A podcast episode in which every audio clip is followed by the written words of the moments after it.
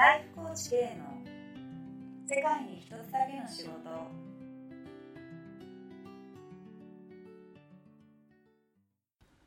はい、ナマステライフコーチの K です。えー前回までですね、えー性は身近なものっていうのを発信していくブロガーであるポカベさんをお迎えして、まあ、対談をしてみました。で、やっぱり1時間、全部合わせるとですね、1時間ぐらいのすごい長い対談になったので、まあ、今回は特にま大事なところを3つまた絞りまして、まあ、編集後期的なまあ、まとめ的なこう位置づけで、こう僕一人でちょっと話をしていきたいなと思います。で、最後には、ちょっと僕の方から、今後の、こう、この番組に、の発信方法について、また、え、と、お知らせをさせてください。はい。では、えっ、と、まとめの3つのポイントなんですけれども、えーまず1つ目がですね、本当にやりたいことは抽象的。本当にやりたいことは抽象的。というところが一つ目のポイントになります。あの、ポカベさんも言ってましたけど、あの、彼女はこう、人と人が、人と人との本音のつながりを作りたいっていうふうに言ってましたよね。これが本当にやりたいことだと。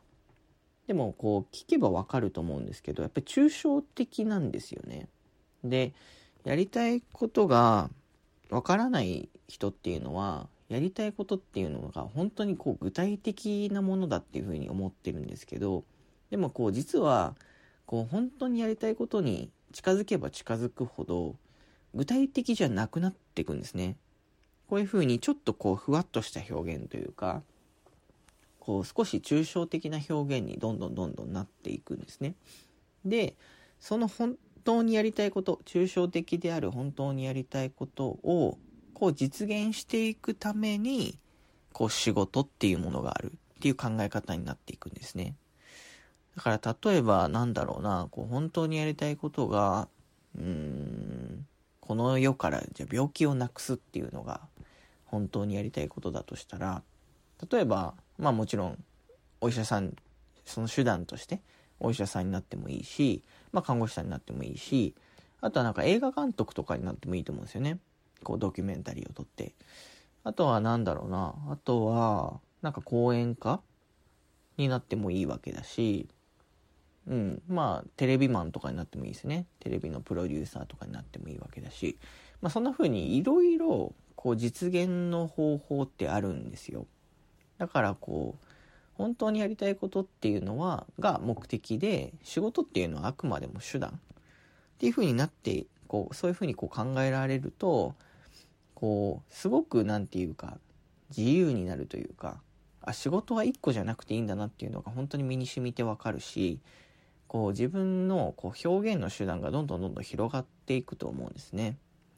なので、こう、本当にやりたいことはやっぱり抽象的なことでいいんだっっていうふうに思ってほしいなと思います。やっぱり具体的具体的っていうふうになっちゃうと、なんかこう、やっぱりちょっとしっくり来ないというか、わますますわからなくなってしまうっていうのがあるので、まあ本当にやりたいことは抽象的なことなんだなっていうのを、これ、このポイントですね。一つ目のポイントとして、えー覚えてほしいなと思います。はい。で、二つ目のポイントなんですけれども、やっぱり弱みを見せるとファンができる。弱みを見せるとファンができるっていうところが二つ目のポイントですね。ま彼女は本当に、こう、ブログ始めて間もないというか、まだ2年も経ってないですね。2年も経ってないのに、ものすごい数のフォロワーもいるし、もうブログもめちゃくちゃ人気なんですよね。で、やっぱりファンがすごいいるんですよ。こう僕の、僕から見ててもすごいわかるんですけど、じゃあなんで、そのファンがこう、そんなにいる状態になってるのかっていうのを聞いてみたときに、彼女が教えてくれたのが、やっぱ弱みを見せてますっていうことだったんですよね。で、こう、やっぱこれって本当に盲点というか、人ってこう弱みを、自分の弱みとか恥ずかしいところとかダメなところを見せると、こう周りの人が離れてくって思うんですよ。なんでかっていうと、その弱みを自分は嫌いだからですね。自分はダメだと思ってて、価値がないって思ってて、で、こう、そこを見せ、そこが嫌いなんですよね、自分自身が。だからそこ、その弱みを見せちゃうと、人が離れてくって思うんですよ。で僕もこれ、これ本当に思ってたんですけど、でも逆なんですよね。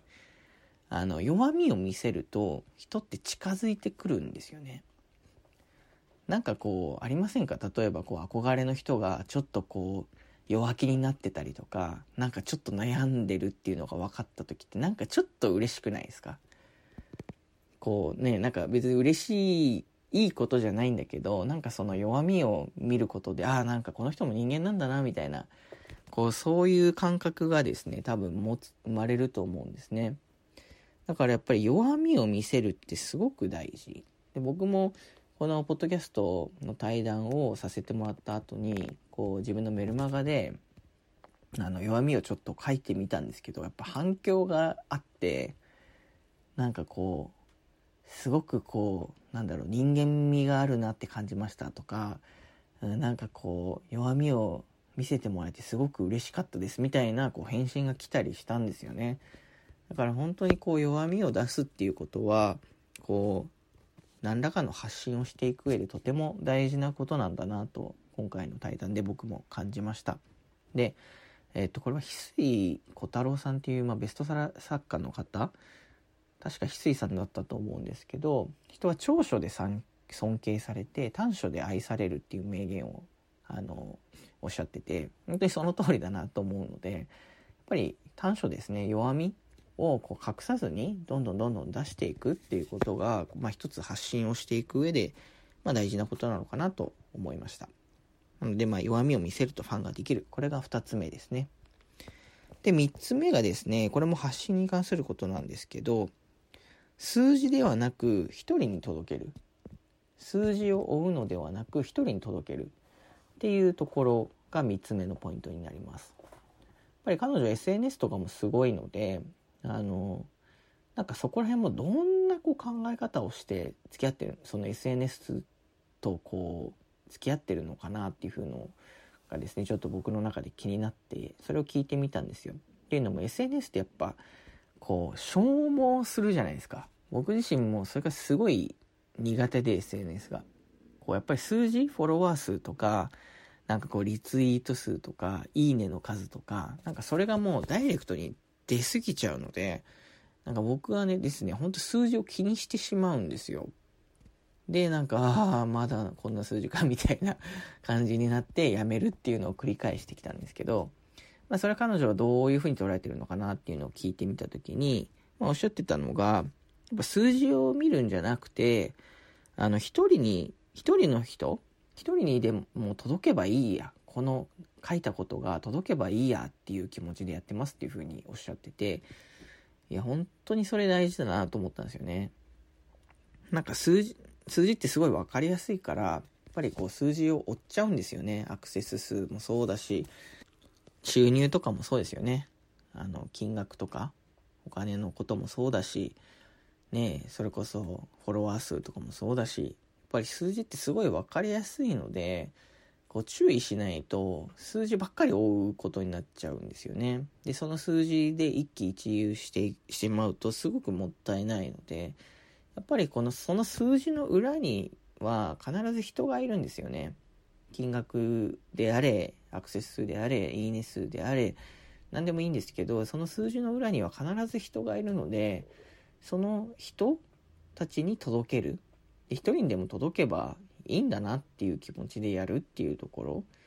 がやっぱ本当大事だなって感じました。うん。なんかこう、数字だけを追ってしまうとやっぱりおかしくなっていくので、会社の経営とかもそうですけど、だからやっぱりその数字の裏にいる人ですね。人に意識を向ける。その人に届ける。っていうこう意識を持って、まあ、SNS なり発信をしていくのが、まあ、やっぱり大事だなと感じたので、3つ目のポイントとして、数字ではなく、一人でも届けるっていうところを、えー、挙げました。はい。まあ、以上が3つですね。1つ目が本当にやりたいことは抽象的。2つ目が弱みを見せるとファンができる。3つ目が数字ではなく1人に届けるっていうことですね。この3つが、まあ、特に大事なところだと思いましたので、まとめてみました。はい。以上がまとめになるんですけれども、ここからはちょっと簡単にですね、今後のこのポッドキャストの番組の方向性というか発信の頻度についてちょっとお知らせをしたいなと思います。